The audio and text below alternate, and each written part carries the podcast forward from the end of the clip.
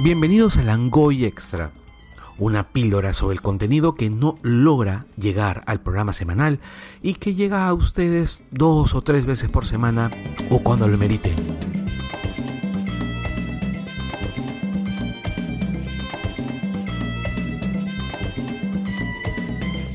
Bienvenidos a un nuevo extra de El Langoy. Bueno, hoy les tengo cuatro documentales deportivos que pueden encontrar en Netflix veremos, a ver, esta cuarentena ha hecho que todos estemos en muchas, muchas cosas, entre ellas el teletrabajo o el ocio de entretenimiento. Y esto conlleva que todos estemos conectados a Internet, pero la idea es también estar conectados con un poco de mesura. O sea, si quieren bajar cosas o ver cosas online, pucha, lo mejor sería, como dice ser gobierno, desde las 8 de la noche. Este, yo por el momento solo tengo acceso a Netflix. Eh, de verdad me da flojera hacerme una cuenta de Amazon Prime. Y si quieren datos de Amazon Prime, de series u otras cosas, ahí fácil le pueden preguntar a Carlos por, por Twitter. Y este, buscando, encontré entre varios documentales que hay en Netflix, eh, cuatro que me han llamado la atención. De los estos cuatro, eh, ya me vi dos. Así que empecemos a ver. Eh, el primero es este sobre Fórmula 1, es este Drive to Survive. Eh, es, una, es un docuserie exclusivo de Netflix. Es lo interesante de que eh, un equipo de producción graba cada temporada como que un detrás de cámaras, este, siguiendo a, a los 10 equipos del campeonato. O sea, todo lo que vamos a ver en, este, en, en esta serie de dos temporadas por el momento este, es parte de lo que sucede con los equipos durante, durante, antes y después de las carreras. O sea, este, tanto como las cabezas de equipo, como los mismos pilotos y hasta los dueños. Es muy interesante porque este, se pueden ver las fábricas, o sea, cómo empiezan a construir los autos, cómo se van preparando, los cambios de piloto. Este, varias cosas, se ven los accidentes en la temporada, hay, hay, un episodio que es bien, bien, fuerte porque nos recuerda el accidente del, de un piloto de Fórmula 2 que fallece durante la carrera y que era muy muy amigo de lo que son de los que son ahora los nuevos pilotos, la nueva cama de Fórmula 1. Este, y se ve cómo les afecta a ellos, o sea, este, la, toda, la toda la temporada.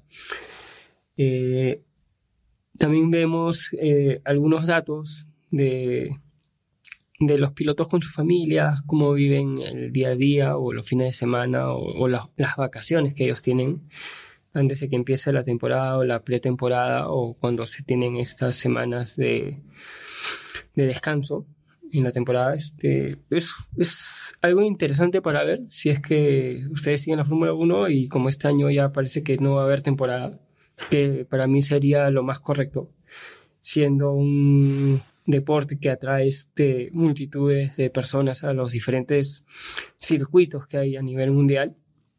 Y por el tema de que todavía no hay una vacuna, lo mejor es, es aplazar la temporada. O sea, este, la Fórmula 1 hasta ahora no, no, ha dicho nada de aplazarla. Eh, solo se, hasta el momento se, se, han descartado seis carreras.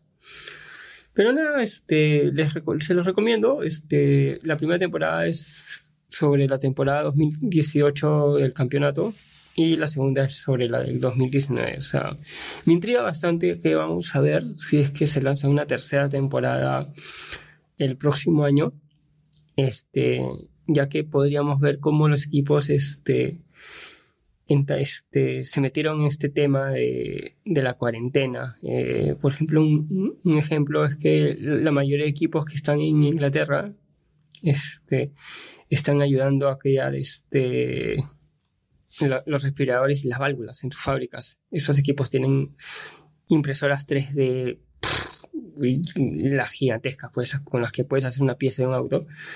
Este, y me parece un, un, gran, un gran beneficio para el pueblo inglés en este momento. O sea, este, que, que los equipos Fórmula 1 se hayan puesto la mano al pecho y, y ayudar de esa, de esa manera a Reino Unido.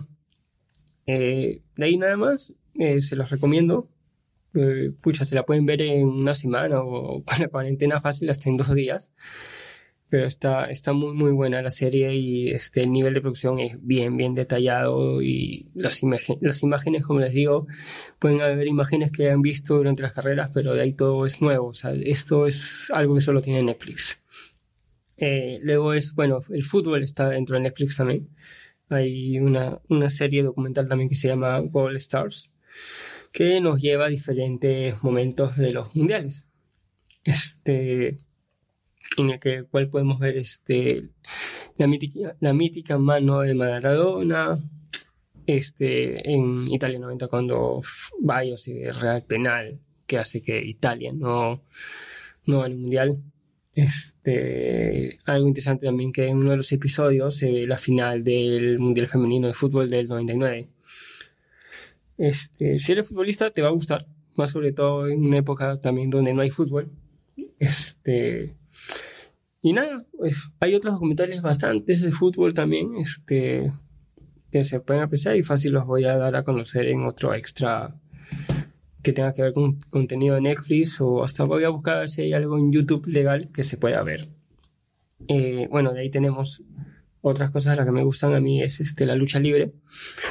Eh, estamos en un momento tampoco que no puede haber lucha libre, bueno, excepción de WWE, que muchos están como que en pro, otros en contra, tuvo su evento de WrestleMania. Fue interesante, entretuvieron al público, me gustó el mensaje que dio Stephanie McMahon el primer día, el sábado, que más que todo ellos saben lo que se está pasando a nivel mundial. Están ayudando a bastantes organizaciones, porque ellos a, ellos ayudan a bastantes organizaciones en los Estados Unidos y lo interesante fue que se centraron que tienen que este, las personas mantenerse en sus casas y ellos están ayudando de una manera u otra, guiándolos un entretenimiento que de verdad en Estados Unidos este, mueve millones de personas para, para ver cada programa en, en, televisión por cable. Este, bueno, vamos a este documental, esta docuserie, como les dicen en, Netflix, eh, se, viene desde México, se llama Nuestra Lucha Libre. Eh, son cinco episodios donde podemos ver este, desde, desde cómo se llega a ser un luchador profesional, se llega también el, te van a contar también el tema de las máscaras, que es algo muy, muy arraigado en México. Este, o sea, en México la lucha libre es algo cultural, o sea, no, es, no es un movimiento de entretenimiento como Estados Unidos es. Vendría a ser algo como nuestra comida o como nuestros asantes de tijeras, en Estados Unidos la lucha libre ya es parte de su cultura, o sea, ellos este, beben, comen lucha libre. Este, he tenido, también tengo amigos que luchan acá y que han viajado a México a diferentes seminarios o escuelas para estar fines de semana con maestros luchadores y me han contado que es allá este, la lucha libre vendría a ser algo así como acá nuestra comida, nuestra gastronomía. Este, ahí también vamos a ver este, las arenas donde luchan, allá dicen arenas, o sea, los coliseos, el público también este, cómo, cómo se mete en, esta pasión. Eh, eh, hay un episodio también que nos muestra el día a día de, de tanto luchadoras como luchadores, este, para que sepan también hay luchadoras, o sea, este, no, no es un, la lucha libre no es algo solo de hombres, o sea, hay muy excelentes luchadoras. Y nada, este, es interesante, son está muy, muy también bien producidos, se esperan más temporadas. Y terminamos con con este con otro con una película más que todo documental sobre sobre Fangio.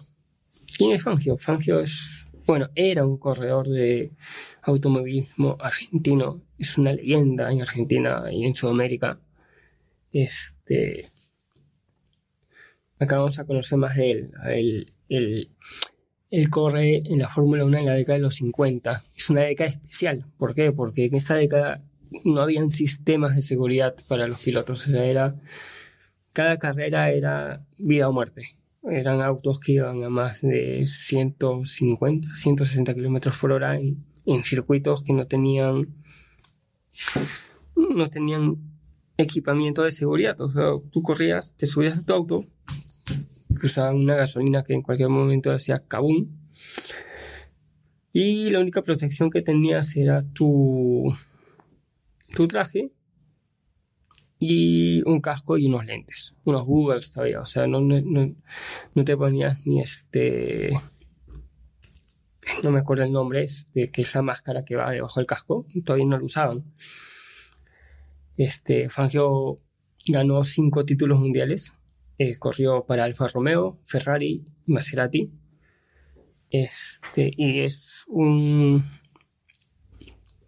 Es creo que junto con Maradona en Argentina, este, uno de los grandes deportistas de, de, a nivel de que han ganado, o sea, no a nivel de personalidad, o sea, todos ya saben cómo es Maradona, pero este, a nivel de que ha ganado, o sea, Maradona ganó sus mundiales, Fangio ganó también sus mundiales, este, es tanto que también se tiene, en, en, un tiempo se tuvo un gran premio Fórmula 1 en Argentina, ahora en Sudamérica solo lo tenemos en Brasil, se espera, se esperaba, se tenía un proyecto en Argentina de que regrese la Fórmula 1, pero con todo este tema del coronavirus, dudo que por un buen tiempo este, se pueda solventar ese proyecto porque ese dinero debe ir a, la salud pública de Argentina y de los varios puestos de trabajo que se van a perder. Pero bueno, el tema es entretener, entretenernos en estos, en estos días de cuarentena. Digamos, día